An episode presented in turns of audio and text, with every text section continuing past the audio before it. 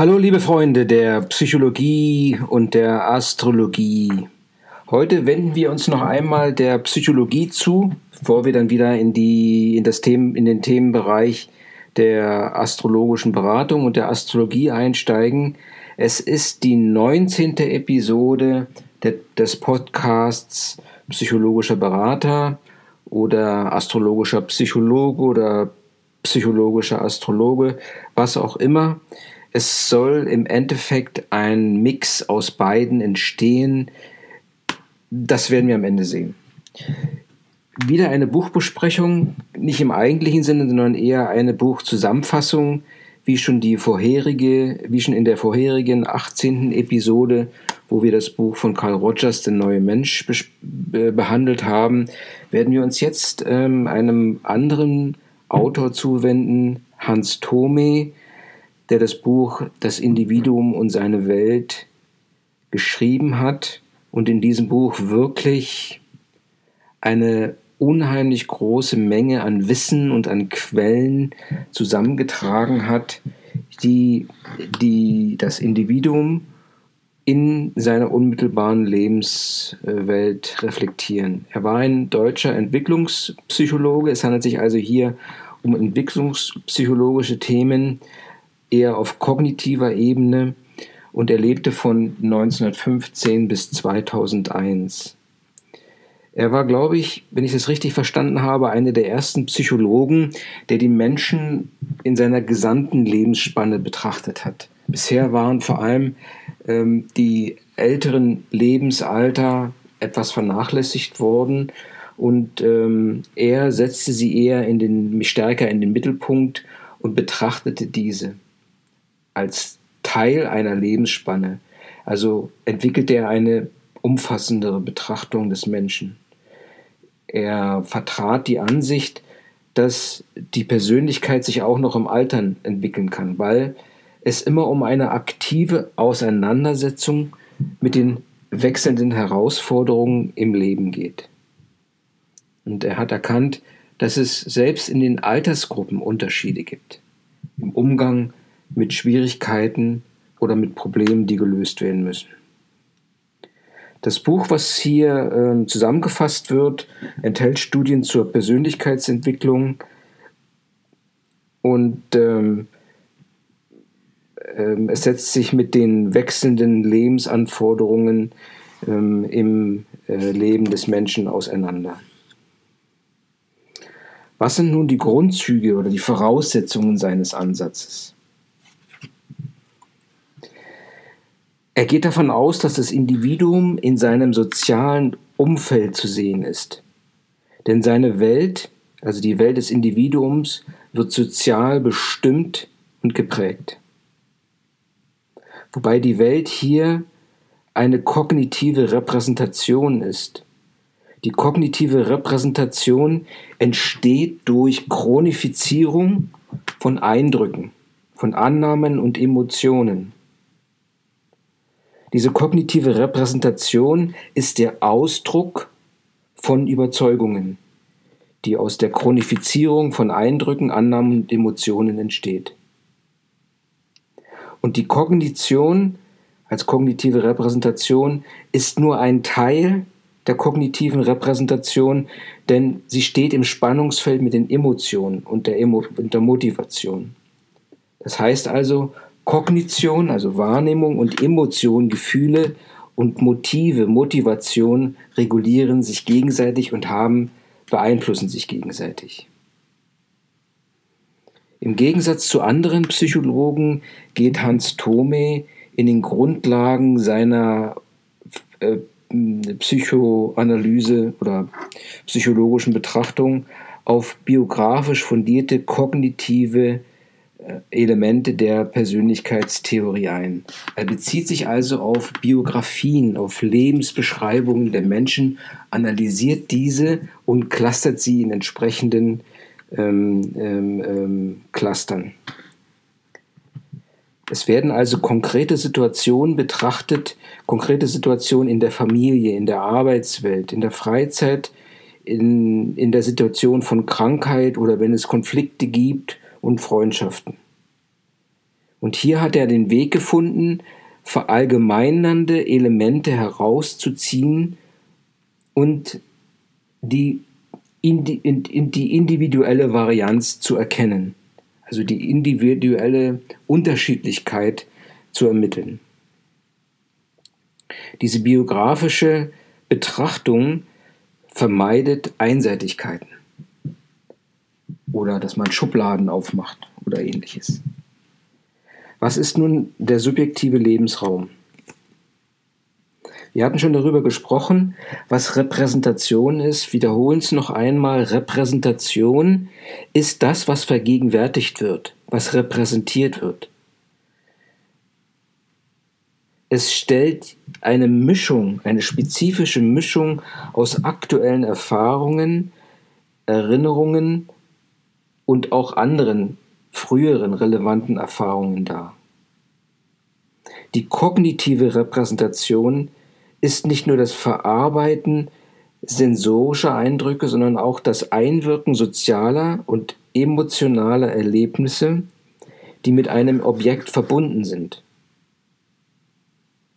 Die kognitive Repräsentation schließt emotionale Tönungen mit ein, ist allerdings nicht darauf reduziert. Ein gutes Beispiel wird gebracht, das Beispiel des Tisches in der Mitte der Küche, der nicht nur rational wahrgenommen werden kann, sondern eben auch emotional. Es ist eben nicht nur ein Tisch mit vier Beinen, sondern an dem Tisch hat man halt gesessen als Kind schon und seine Suppe gelöffelt. Da gibt es also auch emotionale Elemente, die in der kognitiven Repräsentation mit Eingang haben in der Vergegenwärtigung der Situation. Diese kognitive Repräsentation, die aus einem Mix aus äh, emotionalen ähm, Tönungen und Vergegenwärtigungen einer bestimmten Erfahrung und Erinnerung sich bilden, führen zu Überzeugungen. Das heißt also Gefühle, Anmutungen, Vermutungen, übernommene Meinungen, Erfahrungen, Einsichten und nahegelegte Einstellungen oder Meinungen verfestigen sich zu einer Überzeugung. Es ist eine Art, er nennt es Chronifizierung. Ja, wenn diese genügend wiederholt werden, dann bilden die diese genannten Elemente eine Überzeugung, ein sogenanntes Belief. Und diese Verfestigung, die zur Überzeugung und dem Belief führt, ist so ähnlich wie ein Lernprozess, der von äußeren Einflüssen gefördert wird, befördert wird. Und diese Beliefs und Überzeugungen, die sich auch als Glaube artikulieren können, werden zu Konstanten in der Persönlichkeit. Und diese Konstanten, also diese Überzeugungen, triggern wiederum deduktive Prozesse. Das heißt, wenn dies in der Vergangenheit, wenn ich daran so glaube oder wenn ich davon so überzeugt bin, dann wird dies oder jenes eintreten. Das sind die deduktiven Prozesse, die wiederum zu einem Handeln und zu einem Wissen führen können. Es ist also eine sehr, ein sehr interessanter Zusammenhang, wie Gefühle, Vermutungen, Meinungen, Erfahrungen sich zu einer Überzeugung verfestigen, die dann wiederum ins Handeln und auf das Wissen Auswirkungen hat. Das heißt also, wenn wir über kognitive Repräsentation sprechen, dann geht es um die Repräsentation von Erfahrungen im Leben.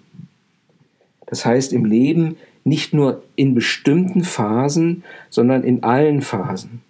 Das kann die frühe Kindheit sein, das ist die Reifezeit, das kann die Zeit der Berufswahl sein, Studienjahre. Das können dann auch gewisse Umstände oder Situationen sein, die das Leben prägen, mit denen umgegangen werden muss, wie Arbeitslosigkeit, Schwangerschaft oder wenn die Kinder das Haus verlassen, der Ruhestand. Und hier hat eben Tome wirklich einen großen Beitrag geleistet, indem er gerade bei den älteren Menschen einen Zusammenhang hergestellt hat zwischen dem Alter und der Jugend oder der Kindheit oder dem Eintritt, ähm, dass es eine gewisse, eine gewisse Spiegelung gibt. Er sagt zum Beispiel, dass die Zufriedenheit mit dem Ruhestand durchaus korreliert mit der Zufriedenheit in den ersten Berufsjahren. Es gibt also, der, der Kreis schließt sich ähm, und es wiederholt sich nur auf einer anderen, auf einer, man kann nicht sagen höheren Ebene, aber auf einer zeitlich anderen Ebene.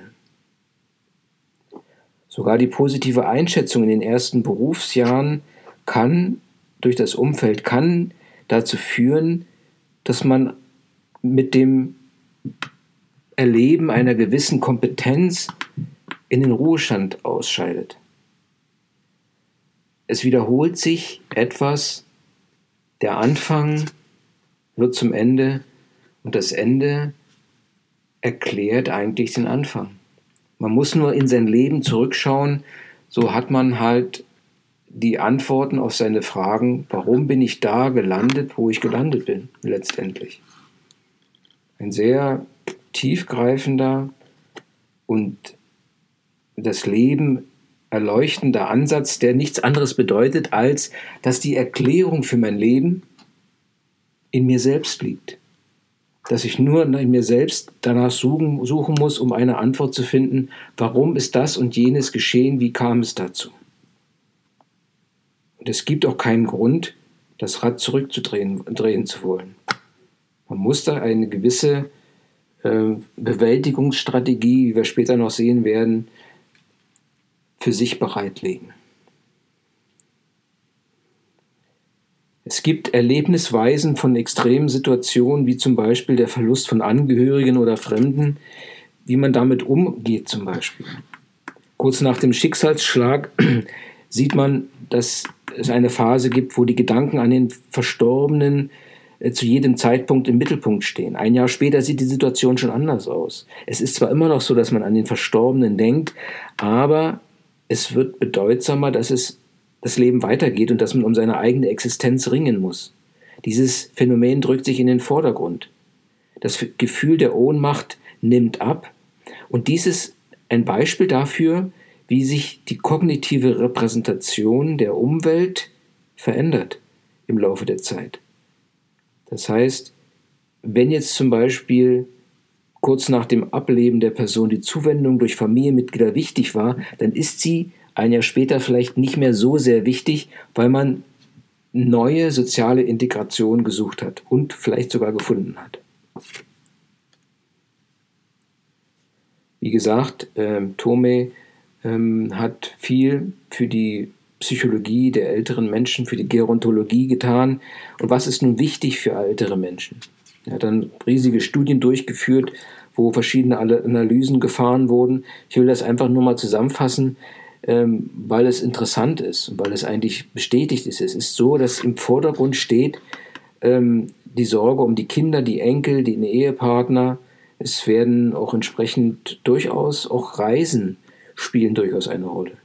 Ja, es geht um Short Run Pleasures, wie er es nennt, also um kurzzeitige ähm, ähm, Freuden, die man sich verschaffen kann. Es geht nicht mehr um diese lange Lebensplanung, weil man nie weiß, wie der weitere Verlauf des Lebens sein wird. Und sekundär ist dann die Wohnungssituation, Befürchtung bezüglich der eigenen Gesundheit und des Partners. Es spielt also in erster Linie das soziale Umfeld eine Rolle. Und erst in, im, äh, auf der dritten Ebene kommen die Gedanken an den Tod, das Lebensende, dann poppen vielleicht berufliche Aufgaben oder ähnliche Aufgaben wieder auf ähm, eigene Interessen, Befürchtungen bezüglich Gesundheit der Kinder und so weiter und so fort. Was wichtig hier ist, ist, dass wirklich an erster Stelle für den älteren Menschen die Kinder, die Enkel, die Ehepartner stehen. Es geht also darum, sein Dasein, sein Leben zu meistern. Und hier ähm, entwickelt ähm, Tome das Konzept der Themen weiter, Themen oder Problemkreise würde ich es vielleicht auch nennen, die den Daseinsvollzug beschreiben. Wobei hier von Freuds Lehre ausgegangen wird oder sogar von der äh, Weiterentwicklung durch Erikson, dessen Theorie ja besagte, dass sich jeder Mensch von der Kindheit an bis zum Alter verschiedenen Phasen stellen muss und sie erfolgreich hinter sich bringen muss. Diese Phasen des Lebens sind durch ein spezifisches, ähm, eine spezifische Konstellation geprägt. Und zwar der Konflikt zwischen Innen und Außen, zwischen eigenem Bedürfnis und Umwelt. Es geht hierbei um das Thema der Lebensführung. Das Thema, und Motivation sind synonym, da sich Motivation nur schwer konzeptionalisieren lässt. Es geht also mehr um das Thema, um ein Thema, was ähm, als Konzept bedeutet, Thema oder Thematik bedeutet als Konzept, dass die Entwicklung der Persönlichkeit basierend auf diesem Freudschen Eriksonschen Prinzip dass die Entwicklung der Persönlichkeit eine Folge, eine Abfolge von Themen ist, die durch Änderung der Bedürfnisse des Individuums und der Umwelt bestimmt sind. Es geht also darum, immer wieder Korrekturen zwischen dem Individuum und der Umwelt herbeizuführen, die beiden Standteile oder den Dualismus wieder in Resonanz zu bringen. Wobei die Thematiken oder Themen polar dargestellt werden, als Poli definiert werden, wo der Mensch einen gewissen Entscheidungsspielraum hat. Er kann sich entscheiden. Und das sind die Verlebensphasen, die auch Erikson beschrieben hat. Also Entscheidungssituationen, nur als Beispiele genannt, die orale Phase, so wie sie bei Freud heißt, hier wird Erikson darauf, wird davon ausgegangen, dass Urvertrauen und Urmisstrauen, dass man diese beiden Pole hat und sich hier irgendwie, so man es kann als, als Kind oder als Baby, zu entscheiden. Die Umwelt spielt ja noch eine größere Rolle, der ein, soziale Einfluss. Oder als nächstes die anale Phase, wo Initiative in dem, äh, als ein Pol betrachtet wird und Zweifel und Scham als der andere Pol oder später die Polarität zwischen Eifer und Schuldgefühlen oder später die Polarität zwischen Identität und Gefühl der Unterlegenheit oder später die Autonomie und Selbstauflösung. Also es gibt polare Situationen in der Entwicklung, die mit als Themen durchaus klassifiziert werden. Die Themen und deren Inhalte bestehen darin, dass sie Themen als wiederholte Gedanken, Wünsche, Befürchtungen und oder Hoffnungen sich aus, aus biografischen Elementen, Dokumenten aus, abgeleitet werden. Dabei geht es nicht nur äh, um die kognitive Repräsentation, sondern um auch die emotionale Komponente, und zwar die Art und das Ausmaß des Betroffenseins. Das Thema wird zur Thematik, wenn es Relevanz, Bedeutung für das Individuum hat. Und zwar in dem Sinne, wenn es, eine, ähm, wenn es um eine Vermittlung des Inneren mit dem Außen geht. Daraus wird eine entsprechende Repräsentation konstruiert. Was sind nun die Themen im alltäglichen Verhalten? Die Thematiken und Themen im alltäglichen Verhalten beruhen auf der Beobachtung von Handlungsabläufen. Die werden entsprechend abstrahiert. Und ähm, wobei Themen von Tome hier, sage ich mal, auf der Grundlage von biografischen Beschreibungen abstrahiert und geklustert werden. Es geht hier zum Beispiel um Standard zu erreichen, Erfolg haben Unangenehmes zu vermeiden, Ordnung im Leben herzustellen, was bei Hausfrauen eine gewisse Rolle spielt. Bei Angestellten gibt es einen Unterschied zwischen Freizeit und Arbeit. Ähm, ein Thema für die Freizeit ist die Freiheit nutzen, ein Thema für die Arbeit ist den Standard zu erreichen. Bei Rentnern sind Themen der Morgenkaffee, das Haus in Ordnung halten oder Anregungen suchen, Kontakte zu pflegen oder einfach Langeweile zu meiden. Es ist aber immer das Umfeld, was die Prioritäten bestimmt. Denn wenn man jetzt zum Beispiel einen älteren Menschen mit einem anderen älteren Menschen vergleicht, der in einem Heim lebt zum Beispiel, also zwischen Rentnern, die zu Hause leben oder in einem Heim leben, dann sieht man, dass auch hier die Prioritäten anders gelegt werden. Es gibt also starke interindividuelle Unterschiede.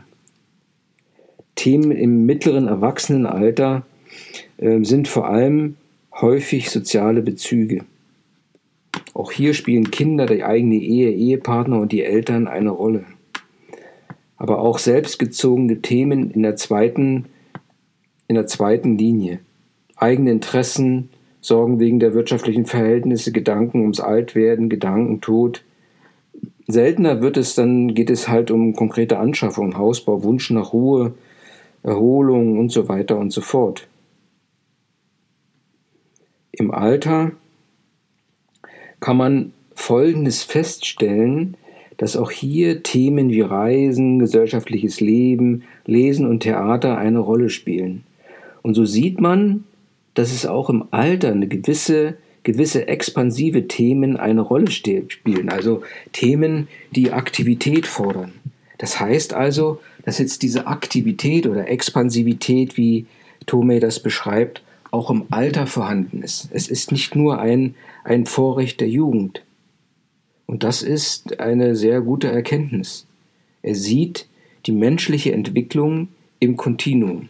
Es schließt sich der Kreis. Es ist nur auf einer anderen Ebene. Natürlich gibt es einen physischen, einen, einen physischen Abbau, aber der Geist des Menschen bleibt intakt. Und hier haben wir wieder einen guten Anknüpfungspunkt zu der Diskussion, die wir bei Rogers hatten, der neue Mensch. Er fokussiert ja darauf, dass der neue Mensch wirklich transzendiert, spirituell wird. Und hier wird man erkennen, dass der Körper gar nicht mehr diese Rolle spielt. Dass alle Einflüsse, die von dem Körper kommen, nicht mehr so eine starke Rolle spielen, denn der, wenn der Körper gesund bleibt als solcher. Ja, es gilt nach wie vor der römische Spruch, im gesunden Körper lebt ein gesunder Geist. Aber dennoch kann der Geist dies kompensieren und weiterhin zur menschlichen Entwicklung beitragen. Nicht umsonst ist der Geist ist dem nicht gewachsen im Augenblick. Es gibt viele psychische oder spirituelle Erkrankungen, von Alzheimer einmal angefangen. Es ist einfach die Dissonanz zwischen Körper und Geist. Vermutlicherweise hängt es mit der Ernährung zusammen, aber da will ich jetzt nicht spekulieren, sondern eher auf die Themen des mittleren Erwachsenenalters bei Männern eingehen, so wie Tome sie beschreibt. Und hier sieht er zum Beispiel, wenn er die jüngeren Männer betrachtet, 30 bis 40 Jahre, dass es hier vor allem in, der Thema in den Thematiken um berufliche Durchsetzung, Sicherung des Daseins und Eingehen einer dauerhaften Bindung geht. Im späteren Alter, im mittleren Lebensalter zwischen 40 und 50, merkt man schon, dass Kompromisse eingegangen werden als Thematik, man beschäftigt sich damit, damit der, der Mensch, der Mann beschäftigt sich damit. Es ist ein kognitives, eine kognitive Wahrnehmung oder Repräsentation, dass er einen Kompromiss zwischen ursprünglichen beruflichen Erwartungen und der nicht mehr veränderlichen beruflichen Situation, in der er sich befindet, vermittelt wird. Ein Kompromiss gefunden wird. So hat er auch erste Alterserlebnisse. Ne? Er sieht zum Beispiel, dass seine Leistung, seine körperliche Leistung ähm, zurückgeht. Und er nimmt es auch wahr. Er kämpft dagegen. Manche kämpfen halt dagegen. Das hängt dann wieder davon ab, wie mit diesen Themen umgegangen wird. Themen im höheren Alter als, als weitere Komponente sind wiederum ganz anders positioniert. Hier geht es darum, um Chancen zu nutzen und noch verbleibende Möglichkeiten zu erkennen und sie zu nutzen. Wenn man altert, spricht man über völlig andere Dinge. Man äh, zeigt zum Beispiel, das ist erstaunlich, dass man das auch bei Jüngeren schon teilweise merkt, dass man ähm, seine Freude bekundet an Tieren, Pflanzen, Natur, kleine Erlebnisse im Alltag, Zusammensein mit dem Enkel dem, oder einfach Veranstaltungen im Ortsverein oder ähnliches, wie Tomé das beschreibt. Oder man, man schwelgt im Genuss besonderer Speisen. Eigentlich nebensächliche Dinge, aber sie zeigen, dass man sein soziales seine soziale Wahrnehmung, seine eigene Repräsentation etwas eingeengt hat auf das, worauf man selbst stärkeren Einfluss hat. Es geht also hier bei dem älteren Menschen darum, Genüge zu finden, zufrieden zu sein. Er kämpft darum, seine Interessen ähm, weiter zu behalten, sie ausüben zu können. Er möchte erhalten auch seinen sozialen Lebenskreis. Die Themen in den einzelnen Altersgruppen haben wir gesehen, bei den Jüngeren, bei den Mittelälteren und bei den Älteren verschieben sich. Aber es gibt eben auch Konstanten. Konstanten, die in dem Leben ähm, durchaus eine Rolle spielen. Das ist in Tabellen in dem Buch dargestellt. Ähm, Leistung spielt eine wichtige Rolle. Die sind in halt eingepflanzt. Die kann man nicht mehr loswerden.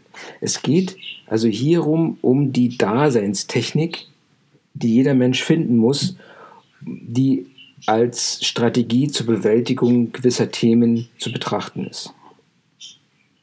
Wobei eben hier ähm, es geht um Akzeptieren, Identifikation, Resignation, Angst, Wut und Trauer sind allerdings keine Bewältigungsformen oder Strategien.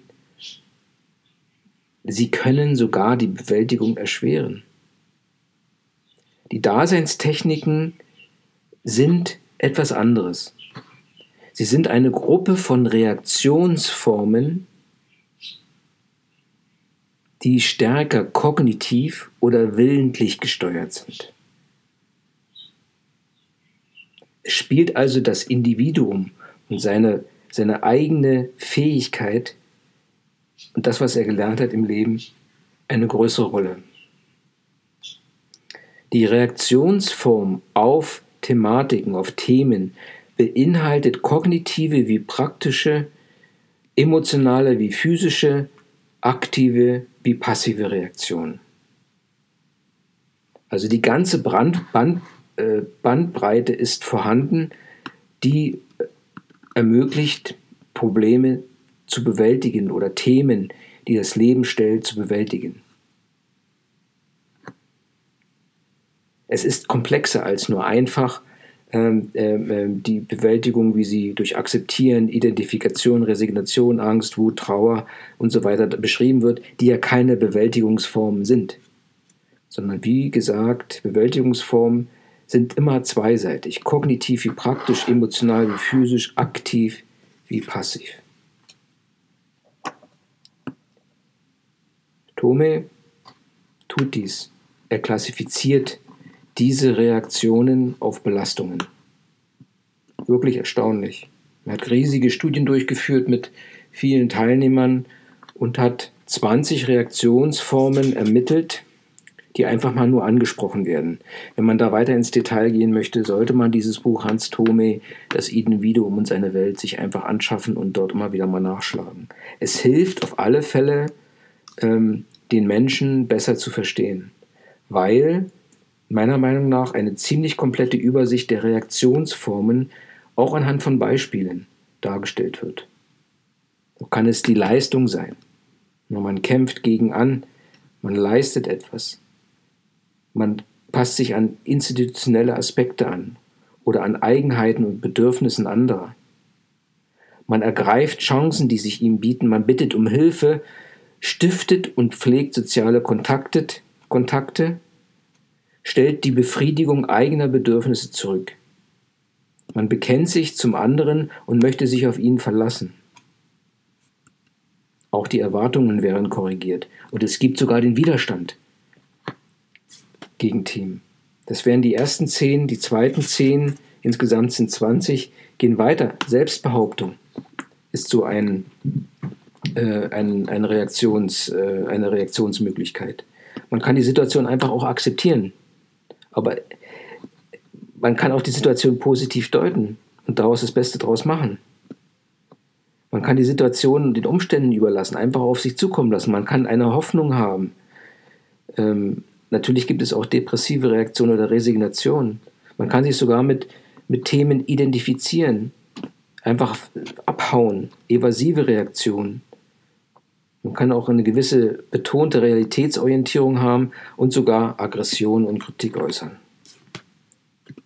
Also diese verschiedenen Formen der Reaktion, Reaktionsformen sind alle gleichzeitig vorhanden im Menschen.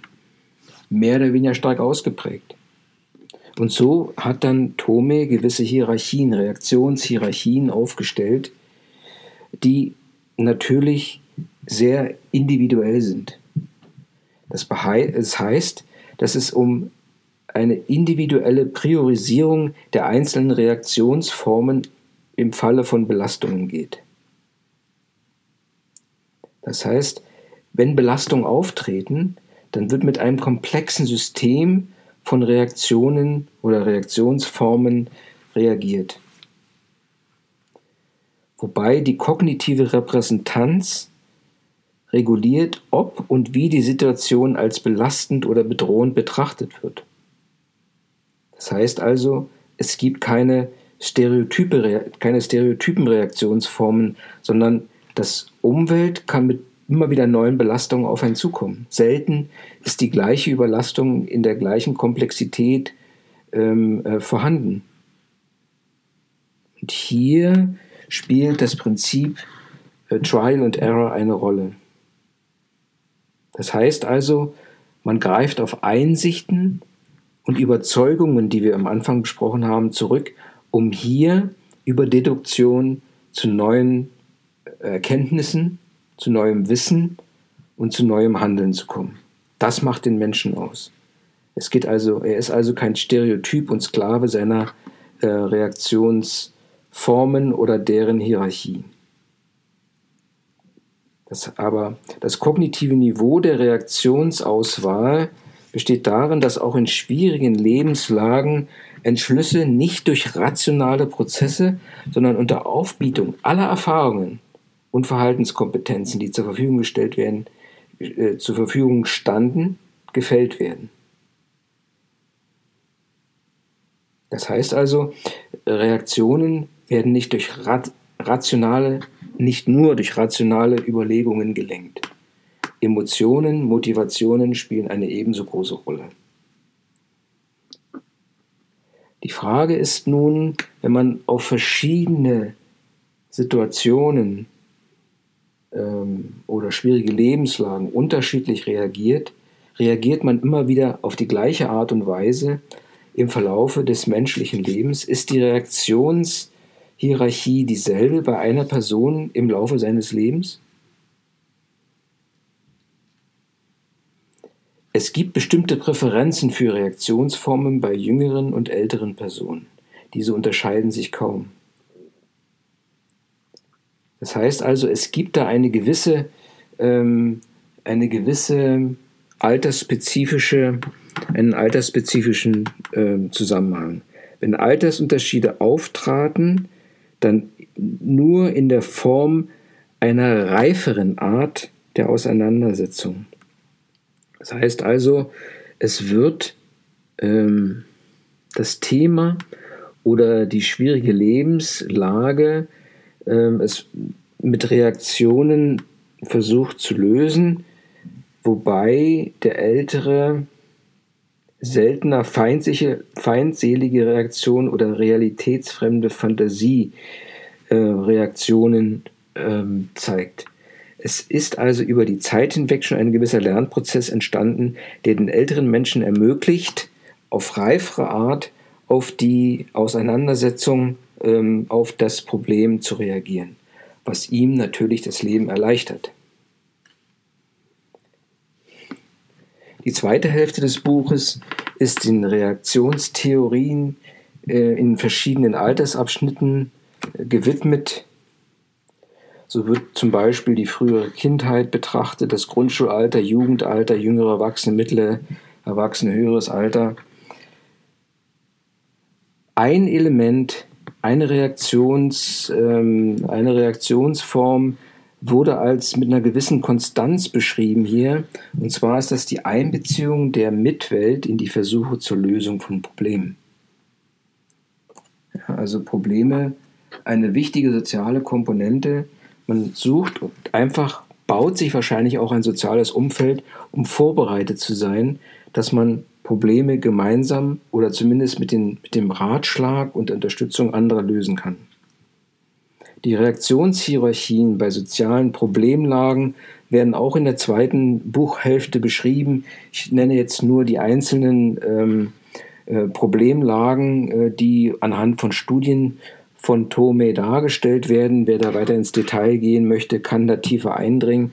Er betrachtet heimatliche, heimatlose Jugendliche, Geschwister geistig behinderter Kinder, Reaktionen von Eltern auf die Behinderung ihrer Kinder, Studium im Ausland, Arbeitslosigkeit, Ehescheidung, Alkoholabhängigkeit des Partners, Homosexualität, Ruhestand bei Frührentnern, Pflegebedürftigkeit von Angehörigen, Trauer, Körperbehinderung, Psychose und so weiter und so fort.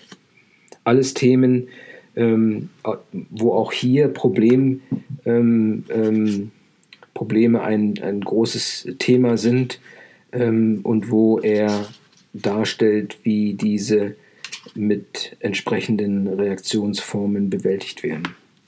Als Zusammenfassung einfach nur nochmal zu sagen, ähm, dass die Regulation personalen Geschehens niemals expressiv als bloßes sich zeigen und so weiter darstellt, sondern immer im Kontext der Dynamik zwischen der Thematik und dem subjektiven Lebensraum, der die kognitive Repräsentation des sozialen Umfelds des Individuums ist. Reaktionshierarchien sind immer situationsbezogen. Es gelten zwar Wertpräferenzen Und dies ist einfach dadurch bedingt, dass das Individuum, dass jedes Individuum seinen eigenen Sinnhorizont hat. Das heißt nichts anderes, als dass es ein, eine Dynamik zwischen den Themen oder der, den Thematiken und dem Individuum und seinem subjektiven Lebensraum gibt, was sozial determiniert ist. Die kognitive Repräsentation des sozialen Umfelds ist hierbei ein wichtiger Bestandteil in der Bewältigung von Problemkreisen. Auch dies ein hochtheoretisches Buch. Ich denke mal, drei, vier Elemente sind sehr gut und interessant rumgekommen. Vor allem erstmal die Wichtigkeit des sozialen Lebens, Lebensraums, ähm, die sehr gut von äh, Hans Thome dargestellt wurde. Ähm, er basiert ja seine Erkenntnisse auf biografisch fundierten ähm, Analysen. Der subjektive Lebensraum, wie er sich entwickelt über die Repräsentation und die kognitive Repräsentation und dass über die kognitive Repräsentation es zu Überzeugungen kommt und dass es dass Überzeugungen über deduktive Prozesse neue Handels, Handelsmöglichkeiten, Handlungsmöglichkeiten und neues Wissen äh, generiert werden. Erfahrungen werden im Leben gesammelt über die verschiedensten Altersabschnitte hinweg. Es ist nur interessant, dass ähm, es scheinbar einen Zusammenhang zwischen ähm, den äh, jüngeren Phasen im jüngeren Leben und dem älteren Leben gibt, mit dem einzigen Unterschied, dass äh, wenn ähnliche Thematiken auftreten sollten, sie anders bewältigt werden mit einer anderen Daseinstheorie, die angereichert ist über die Zeit mit entsprechenden Erfahrungen. Wobei hier ähm, die Thematiken, die Themen an Freud und Erikson anknüpfen und eigentlich dem Menschen die Möglichkeit geben, ähm, in dem Dualismus der beiden Pole zu entscheiden sich ähm, zu entscheiden. Ja, mein Gott, das ist wieder sehr umfangreich gewesen. Ein interessantes Thema. Das Buch lohnt sich auf alle Fälle, sich mal rein, äh, reinzulesen. Für den Laien weiß ich nicht. Für den, der ähm, Heilpraktiker mit psychologischer ähm, Möglichkeit dort werden möchte, kann es interessant sein, auf alle Fälle ein gutes Nachschlagewerk, um den einzelnen Kunden oder Patienten einfach ein, einzuordnen, zu verstehen, was sind ähm, die verschiedenen Befindlichkeiten in verschiedenen Altersgruppen. Ich danke dir für deine Geduld, mein Freund. Das war die 19. Episode des Podcasts Psychologischer Berater, in dem es um äh, Psychologie und Astrologie geht und um eine eventuelle Verknüpfung. Jetzt habe ich einmal die Runde der Psychologie abgeschlossen und wir werden uns in den nächsten Episoden stärker der Astrologie wieder zuwenden. Es werden drei Lehrbriefe oder Studienbriefe besprochen und ich habe auch schon hier zwei Bücher liegen. Horoskopanalyse Band 2 und Horoskopanalyse Band 1, wobei es hier um die Aspekte im Geburtsbild gehen und um Planeten in Häuser und Zeichen. Sehr spannend, freut euch drauf, keep it rocking, all the best, be a strong astrologist, psychologist or be both, all the best, rocket.